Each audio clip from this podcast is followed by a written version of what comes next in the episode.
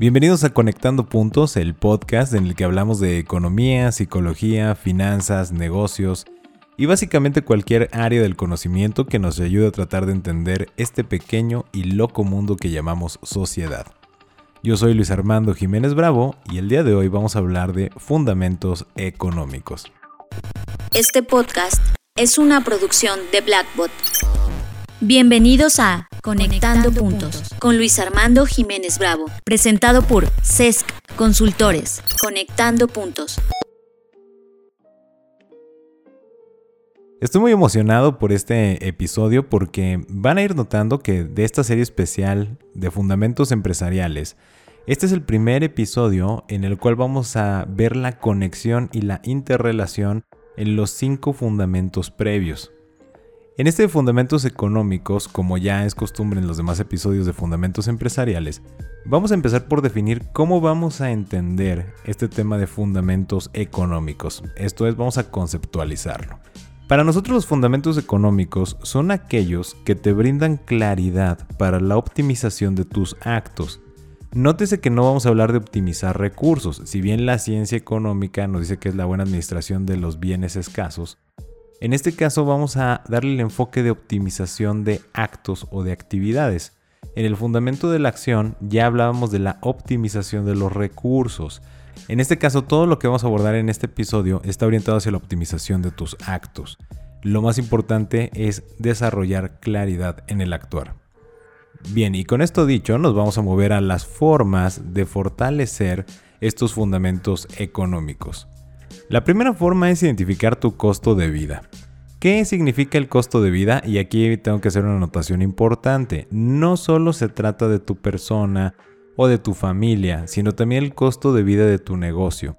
Imagina que ese emprendimiento o esa empresa o esa inversión que quieres hacer o inclusive el trabajo en el que te encuentras, el trabajo mismo tiene un costo para que pueda vivir, para que pueda existir trae implícito un costo tanto económico como de tiempo. Y la parte de cómo fortalecer estos fundamentos económicos, número uno, para que yo pueda optimizar mis actos, tengo que saber cuánto cuestan. Vamos a verlo de esta manera. El costo de vida es la inversión que tú haces para que algo pueda existir o pueda funcionar. En este caso, como lo decía, ya sea un trabajo, un emprendimiento, una empresa o una inversión. Para trasladarlo a tu tema, vamos, personal, vamos a verlo de esta forma, para ir haciendo esta analogía. El costo de vida contempla el techo sobre tu cabeza, o en este caso la infraestructura, no importa si es digital o si es tangible física, pero toda la infraestructura es donde, habita, ¿ok? E, esa es una parte fundamental del costo. Número dos, que come, que consume para que pueda seguir viviendo. Si lo vemos en nuestra persona es la comida. Pero una parte muy importante en todos estos puntos que voy a ir mencionando no solo es el qué, sino la calidad del mismo. Y al final voy a mencionarles el por qué es importante también considerar la calidad. Entonces, ¿dónde habito y la calidad de donde habito? Lo que estoy consumiendo o lo que como y la calidad de lo que como. Los servicios a los cuales debo de tener acceso para poder vivir y la calidad de los mismos. Y el transporte. No quiere decir que sean todos los elementos económicos alrededor del costo de vida, pero sí son los más fundamentales, e insisto, no solo para la persona, sino para cualquier emprendimiento, empresa o simplemente modelo de negocios. Visualicemos de la siguiente forma, cuando hablamos de los servicios, indicamos, si yo necesito tener, el más básico de todos, ¿no? un servicio contable, por ejemplo pues también necesito ver la calidad del servicio y lo que va a implicar y qué costo va a conllevar esto tanto, insisto, en dinero como en tiempo. Si mi estructura de modelo de negocios es muy compleja, pues obviamente que voy a estar o más personal especializado o personas muy especializadas y que les va a tomar mucho más tiempo para poder llevar el orden adecuado desde el servicio contable. Lo mismo para el tema jurídico, mercadológico, de diseño, comunicación relaciones públicas, etcétera, todo va asociado de la misma manera y va escalando igual, está asociado a la complejidad. Eh, vamos a verlo ahora en un cuerpo eh, humano, ¿no? Si tú tienes un tema de salud, vamos a decirlo, una enfermedad, ¿no? Ya este preexistente que requiere ciertos cuidados. En la medida que sea más compleja esa situación de salud, pues los servicios a los cuales debes de tener acceso deben de ser de mucha más calidad y obviamente les va a tomar mucho más tiempo el atenderte en el tratamiento. No vamos a hablar ahora de enfermedad, pero vamos a hablar, por ejemplo, de nutrición. Si tus metas, objetivos o parte de tu propósito en congruencia es, vamos a decirlo, llegar a tener un determinado porcentaje de grasa corporal, en función del estado en el que te encuentres, la complejidad del mismo, el alcance que tengas a los nutrientes y toda tu composición biológica, genética, corpórea, pues también va a tomar más tiempo y necesitas una calidad mayor en la asesoría de esos servicios nutricionales. Entonces, ya con esto quiero, vamos a relacionar. El costo de vida es mucho más complejo que únicamente ponerle números. No nada más es decir, ah, de la gasolina son 600 pesos, ¿no? Eh, bueno, para los que no están aquí en México, vamos a decir, son como unos 25 eh, dólares, ¿no? Entonces, ah, pues son 25 dólares de, de, gasolina. No, no solo es esa parte, también es la calidad de la misma. ¿Qué tipo de gasolina requieres? ¿Cada cuándo la requieres? Todas esas son las preguntas que si lo vinculamos con el episodio donde vimos el fundamento del conocimiento, es hacernos las preguntas correctas. El costo de vida de mi negocio, de mi inversión, de la empresa, de mi trabajo y mi costo de vida personal, todo eso conjuntado es algo que yo tengo que tener identificado para poder fortalecer este fundamento de la economía para optimizar mis actos. Y dentro de esto quiero hacer otra anotación, por ejemplo en el caso del transporte. Si tú vives, eh, eh, vamos a hablar reconectando, el techo, ¿no? Sobre tu cabeza o el lugar, la infraestructura en la que te encuentras, es la casa de tus sueños. Pero el lugar en el donde está el desempeño de tu generación de ingresos, tu modelo de negocio, está a dos o tres horas de donde tú vives. En ese caso, el costo de vida va a aumentar por las tres horas, o sea, el tiempo de ese costo de vida es mucho más alto por la distancia que tienes que recorrer. Ahora, no solo se trata de distancia, sino también cualquier gran metrópoli, cualquier gran ciudad en cualquier país del mundo, saben que pues hay un mayor congestionamiento en este momento por la cultura que hay del automóvil.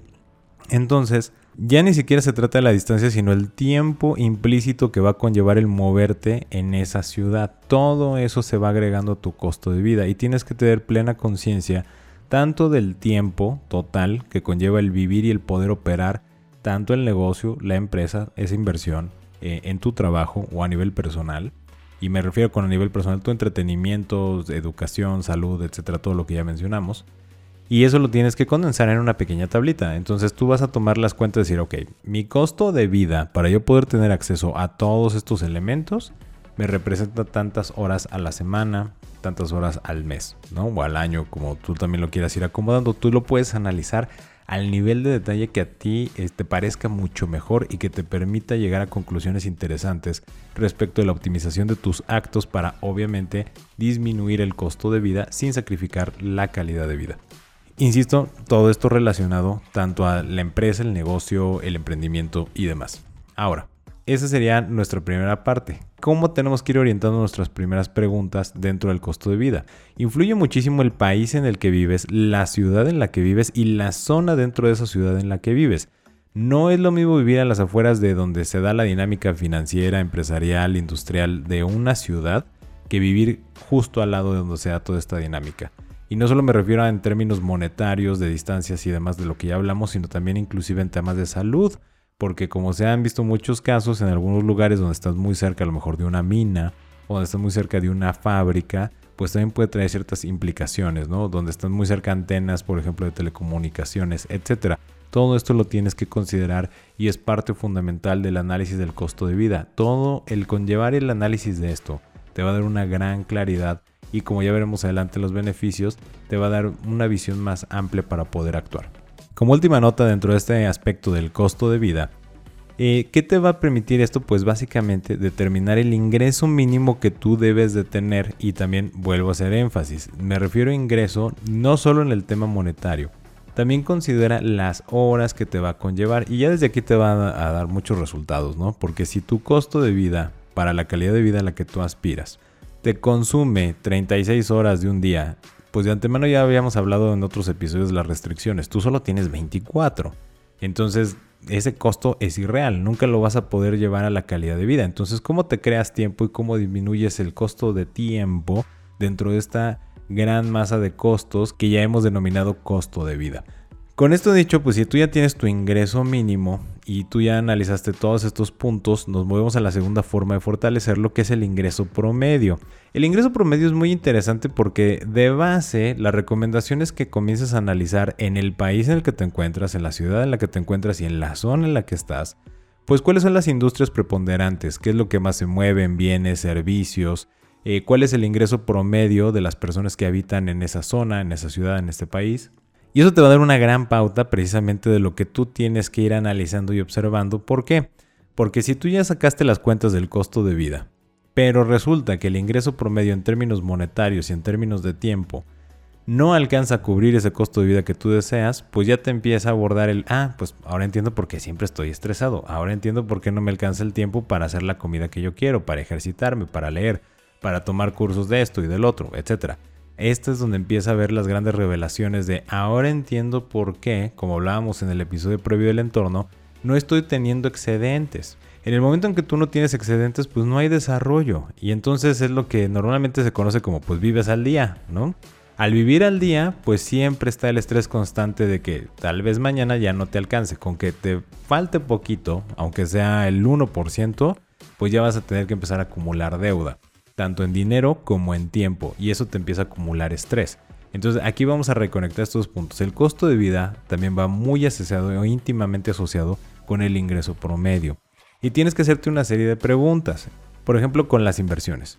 Hay un auge muy fuerte en el sector inmobiliario, siempre se recomienda eh, en la mayoría de las visiones clásicas de las finanzas, pues el apostarle a un tema de un bien raíz.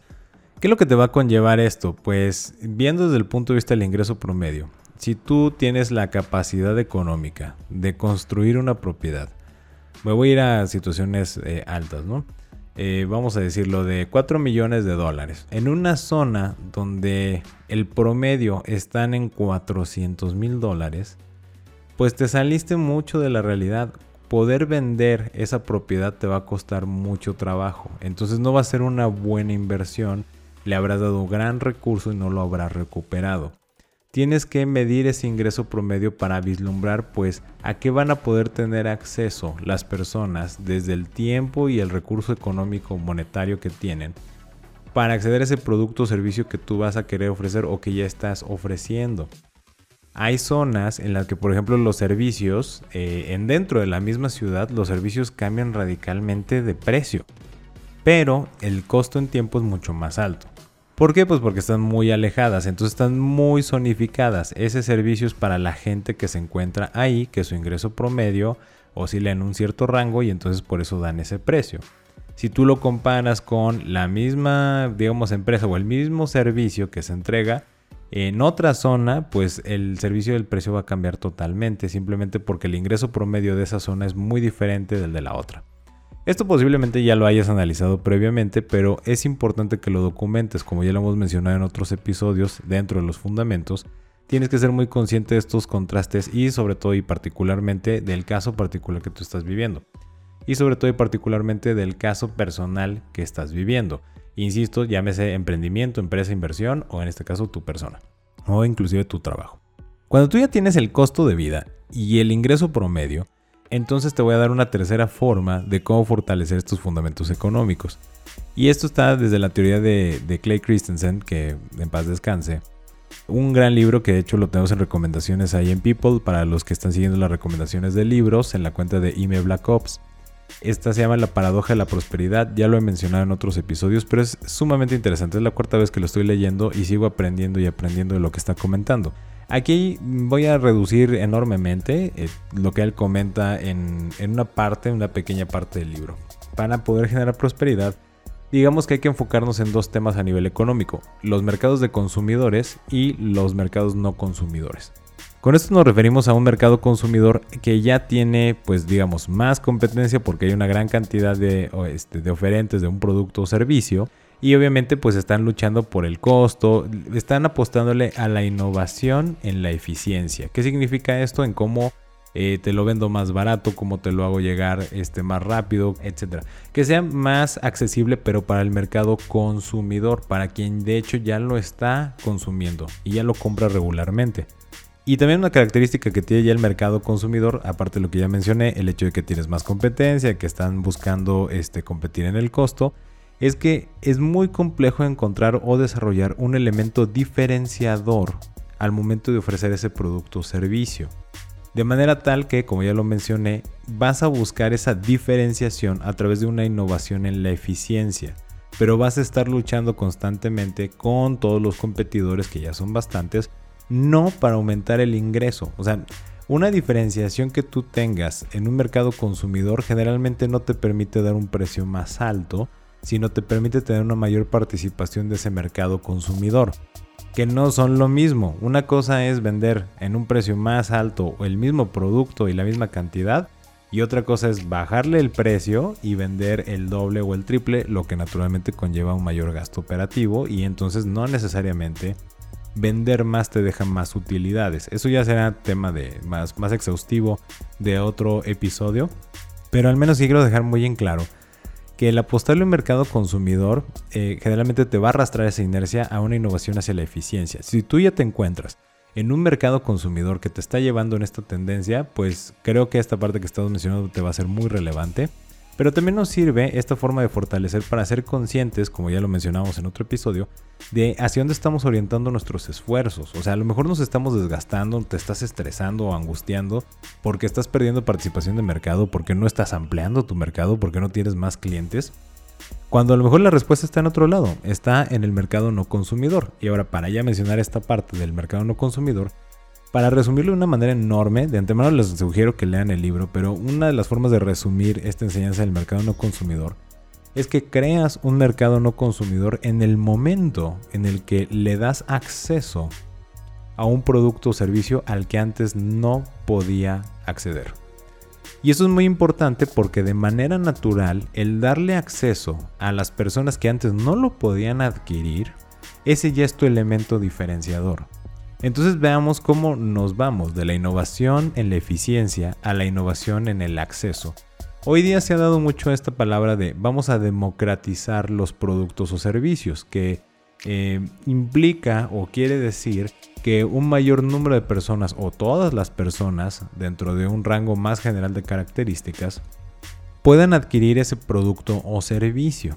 Entonces, el tema es que si tú le apuestas a ese mercado no consumidor a pensar, a tener una innovación de cómo crear esa puerta por la cual puedan entrar este mercado que antes no lo podía comprar y ahora lo pueda adquirir, ya sea de la forma que sea por donaciones, por participación, colaboración, compra, renta, agencia, las varias formas que existen de acceso a los productos y o servicios, en ese momento tú ya te diferenciaste.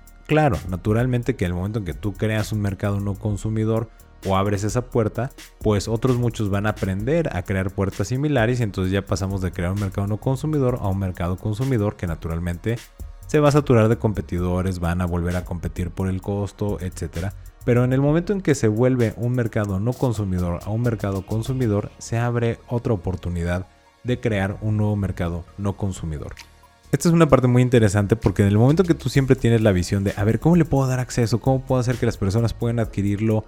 Los que antes no lo podían adquirir, no importa el precio, posiblemente sea el acceso, la distancia, las condiciones o requisitos para que puedan acceder a ello, en ese momento es mucho más fácil que tú puedas crear una rentabilidad si creas un mercado no consumidor.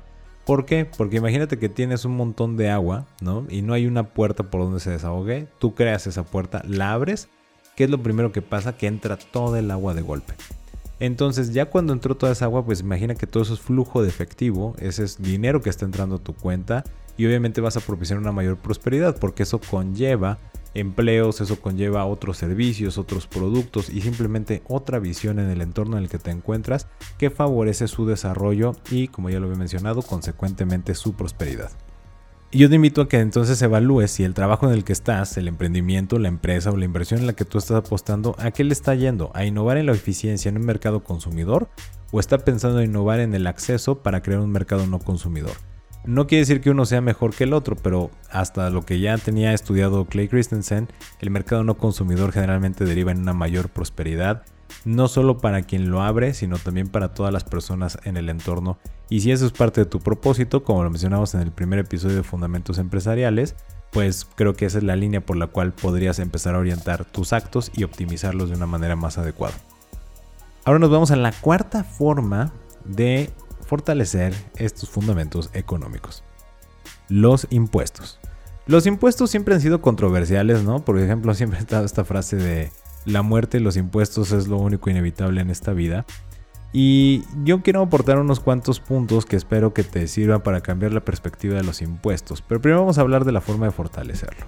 En esta parte de los impuestos primero entiende las reglas, ¿ok? Eh, generalmente el sistema tributario se compone con el objetivo de grabar, esto es buscar cobrar impuestos sobre tres conceptos. Los ingresos, el consumo y el patrimonio. Hay países en los cuales no te grabarán o no te buscarán cobrarte impuestos sobre el ingreso, pero sí muy altos sobre el consumo o sí sobre el patrimonio, otros más altos en uno, otros más bajos en los demás, etc. Pero de manera muy simple se reduce en esas tres. Entonces básicamente en otras palabras es o te cobro impuestos por lo que ganas o por lo que gastas o por lo que acumulas. Con esta visión, pues tú tienes que entender de manera muy adecuada las reglas de decir, ok, a ver, esto va a aumentar el costo de vida, porque aquí nota, una situación es el costo de vida de, de, lo que tú requieres operar para que exista y el impuesto es un costo asociado al costo de vida. En otras palabras, te lo van a cobrar porque existes o porque estás viviendo. Entonces tienes que conocer muy bien las reglas para que sepas en qué momento, sobre qué montos y cuánto te va a implicar, cuánto se va a añadir al costo de vida por el ingreso, por el consumo o por el patrimonio. Esto es un punto muy importante porque naturalmente que como ya reconectando con los demás, ya el costo de vida, el ingreso promedio, que te mencionaba en ese momento, ubicar el país, la ciudad y la zona en la que tú estás habitando en ese momento, donde está tu negocio, tu trabajo, etcétera, los demás puntos. Si tú entiendes perfectamente bien las reglas, cambia la perspectiva en lugar de decir, ok, este, la parte de los impuestos, no los quiero pagar, no me gusta pagarlos, total para lo que los usan y son bien corruptos, que no he conocido un país donde no me hagan esa queja sobre los impuestos y cómo los usan, pero bueno, eh, para hacer el lenguaje común, cambia la perspectiva. Imagina que el sistema tributario del país en el que te encuentras es un socio, ¿ok? Es un socio que tienes simplemente porque existes. Por eso insisto, es un costo asociado al costo de vida. Y simplemente porque existes, entonces este socio te dice, ah, mira, qué bien. Significa que yo he puesto las condiciones para que tú puedas existir. Y eso le llamamos Estado, ¿no? El Estado te ha puesto las condiciones para que tú puedas existir, entonces pues me tienes que pagar, ¿no? Porque yo soy tu socio, o sea, no, es que te esté cobrando derecho de piso ni nada por el estilo. No es nada malo, no es nada este, nocivo ni perjudicial socialmente, simplemente es que yo hice mi parte, estoy poniendo las condiciones para que tú puedas vivir y entonces yo lo único que te pido es que me participes una pequeña parte de, de lo que tú estás haciendo como un socio tuyo. De manera tal que yo te invito a que conozcas muy bien estas reglas y soy muy reiterativo con este punto de conocer las reglas, porque si tú lo ves como una participación que le das a un socio que se te añadió porque simplemente estás ahí, porque existes, entonces, pues yo te invito a que lo compares con las tasas de rendimientos que tú puedes obtener de otras inversiones. ¿Qué quiero decir con esto? Si yo veo, por ejemplo, que en una institución financiera llamada banco, a mí me van a dar un rendimiento del 8% anual, o del 4%, o del 10%, o de la cantidad eh, porcentual que, está en el país donde tú vivas, pues simplemente yo puedo decir, ok, mira, si yo a mí, yo meto estos recursos excedentes o los que yo tengo actualmente y me van a regresar este porcentaje, pues a mi socio yo debería de buscar a través del adecuado conocimiento de las reglas. Nota bien importante. Esto no es defraudar al fisco, no es defraudar al sistema tributario, no es querer engañarlo, no es querer abusar del sistema. Es conocer perfectamente bien sus reglas para que con base en esas reglas yo establezca una planeación y una estrategia. Y únicamente comento que un referente de éxito o de una adecuada estrategia será que si yo lo veo como un socio mío y yo veo que a mí me van a dar el 8%, pues yo voy a buscar que este socio también reciba un 8% y no más de un 8%. Si puede recibir menos del 8% jugando con las reglas y obviamente siendo congruente con mi propósito orientado a lo que le quiero dar a los demás, si no transgredo nada de esto y logro bajar ese porcentaje, es muy bueno. Quiere decir que estás haciendo algo muy bien, entendiste bien las reglas o te asesoraste, como ya mencionábamos al principio, de una persona o grupo de personas que te van a auxiliar a lograr esto. También puedes tener otro eje comparativo, que es el interés. No me gusta tomar la tasa comparativa de los intereses, eh, en el caso como te prestan dinero, porque en el caso del Estado ya lo estaba haciendo independientemente que fueras contribuyente o no. ¿Qué quiere decir con esto? Las carreteras existían aunque no las uses. eh, la policía estaba, aunque tú fueras un niño y fueras pasando por la calle, y de todas maneras estaba cumpliendo su función, los agentes de tránsito, los militares, etc. Entonces, por eso no me gusta tomarlo con el tema del préstamo, pero te voy a dar el referente. Si tú a ti te cobran un crédito, vamos a decir, ok, si el Estado me está dando esta carretera para que yo haga negocios, si yo pidiera un crédito para utilizar o que conlleva dentro de ese costo de operación, costo de vida del negocio, utilizar esa carretera, y para poderlo utilizar esa carretera, tengo que invertir en dos cosas. En quién maneje, qué transporte y como segundo elemento, porque van de la mano el transporte con quien conduzca, el segundo elemento es a dónde tiene que llegar. La suma de esos dos, si a mí me cobran una tasa del 17%, vamos a decir, de un crédito o la tasa que te estén cobrando en el país en el que te encuentres, pues yo no le puedo participar intereses a ese estado más del 17%. ¿Por qué? Porque si la institución financiera llamada banco para que yo haga uso de aquello que me está proveyendo el Estado es del 17%, pues yo por qué le tengo que dar a este socio más del 17% si es lo que me está costando. Casi tendríamos que salir tablas, como decimos en México, o sea, parejos, ¿no? En ceros. Entonces yo tendría que buscar darle menos de ese 17%. Te doy estos dos referentes porque naturalmente eh, es mucho más complejo de lo que estoy diciendo porque tienes que estudiar las reglas y no en todos los países es posible lograr estos comparativos, pero en la mayoría de los casos que hemos observado en varias partes del mundo sí es posible llegar con un buen y adecuado estudio de las reglas a tener estos referentes comparativos y sí lograr obtener un menor costo asociado a tu costo de vida. E insisto puntualmente con el tema de los impuestos porque son temas que normalmente se dejan a... Ah, eso es del contable, ¿no? Eso es del asesor fiscal. Eso es de otra persona y no se involucra en la mayoría de las personas en conocer las reglas, pero más que conocerlas, entenderlas para que las puedas utilizar en la forma de una estrategia. Entonces la recomendación puntual de la forma de fortalecer este fundamento económico a través de los impuestos es conoce muy bien las reglas. Lo demás son tips que puedes aprovechar y comentar con tus asesores o tú mismo cuando estés estudiando para que te sirvan de base y puedas llegar a una mejor eh, fundamentación dentro de tus planes de negocio, tu trabajo y básicamente todo lo que ya conllevaba el costo de vida y el ingreso promedio. Ahora me voy a ir a la última forma de fortalecer estos fundamentos económicos, que es el punto de equilibrio. El punto de equilibrio es un concepto administrativo, contable, que se ha dado en el hecho de decir, mira, es donde mi ingreso iguala mi costo, ¿no? Bueno, mi costo y mi gasto. Pero en este caso, pues como ya hablamos del ingreso promedio, ya hablamos del costo de vida, ya hablamos del mercado consumidor, no consumidor, de los impuestos, aquí se trata de que el ingreso que yo perciba debe de igualar el costo total. Esto es mi costo de vida más el costo asociado a ese costo de vida que son los impuestos. Si yo lo veo de esta manera, también le tendría que agregar, si yo quiero desarrollarme, el costo que tendría participar dentro del mercado consumidor, esto es la innovación y la eficiencia, y el mercado no consumidor, crear la puerta de acceso al mercado que no consumía antes.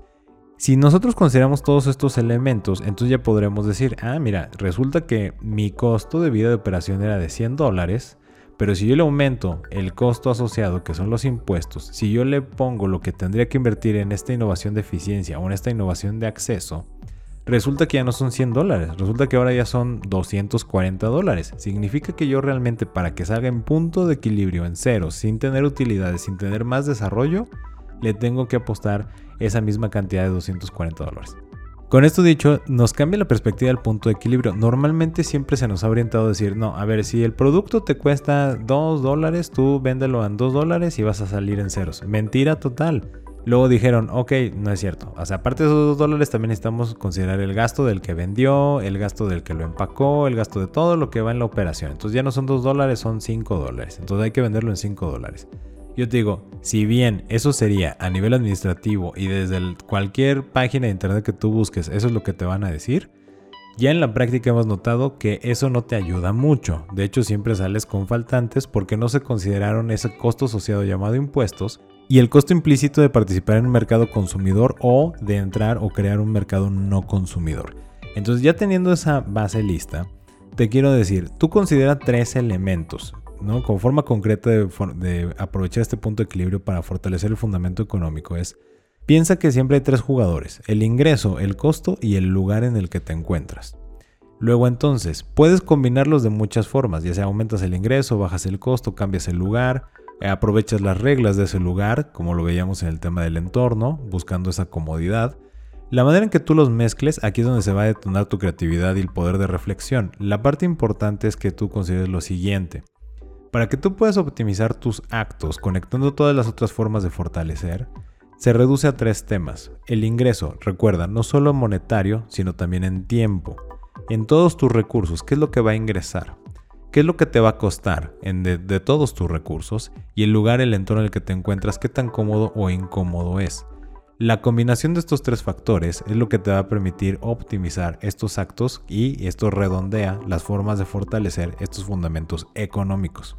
Y con esto dicho, voy a cerrar estas formas de fortalecer para también permitir la reflexión. Nos va a encantar mucho escuchar eh, pues todas las visiones que tengas a partir de toda esta información que estamos dando que te sirva naturalmente para fortalecer tus fundamentos económicos y voy a rematar con los beneficios que te da el fortalecer este fundamento en particular. Los beneficios se reducen en dos. Básicamente certeza en el actuar y orientación al desarrollo. Recuerda y reconectando con los otros episodios, si tú no tienes excedentes no te vas a poder desarrollar. Excedentes de todo lo que ya hemos comentado. Tiempo, recursos en general. Pero más aún, para poder generar esos excedentes necesitas tener certeza de que vas a actuar en función de la búsqueda de la creación de esos excedentes. Y claro que como tenemos recursos finitos, eh, especialmente el tiempo, pues tenemos que tener absoluta certeza, más no certidumbre, y esto es una nota muy importante. No vamos a tener certidumbre porque no vamos a predecir el futuro, pero sí tenemos que tener la certeza absoluta de lo que estamos haciendo. En otras palabras, qué vamos a hacer y el por qué lo estamos haciendo de esa manera. Si yo combino todas las formas de fortalecer este fundamento económico que ya mencionamos y yo lo oriento en la búsqueda de la certeza, partiendo y reconectando con el entorno, en la búsqueda de la comodidad y con el resto de los fundamentos que ya hemos abordado, haciéndome las preguntas correctas, llenándome de conocimiento, actuando en función de lo que yo puedo regular y lo que no puedo regular, aquello que está dentro de mi alcance y visualización y lo que no está en ese alcance y visualización, ya sea como te lo mencionaba, ya sea que me vuelva el río o me vuelva la piedra. Si considero todos estos elementos no importa lo que tú decidas, lo vas a decidir porque sabes exactamente el por qué y el para qué lo estás haciendo.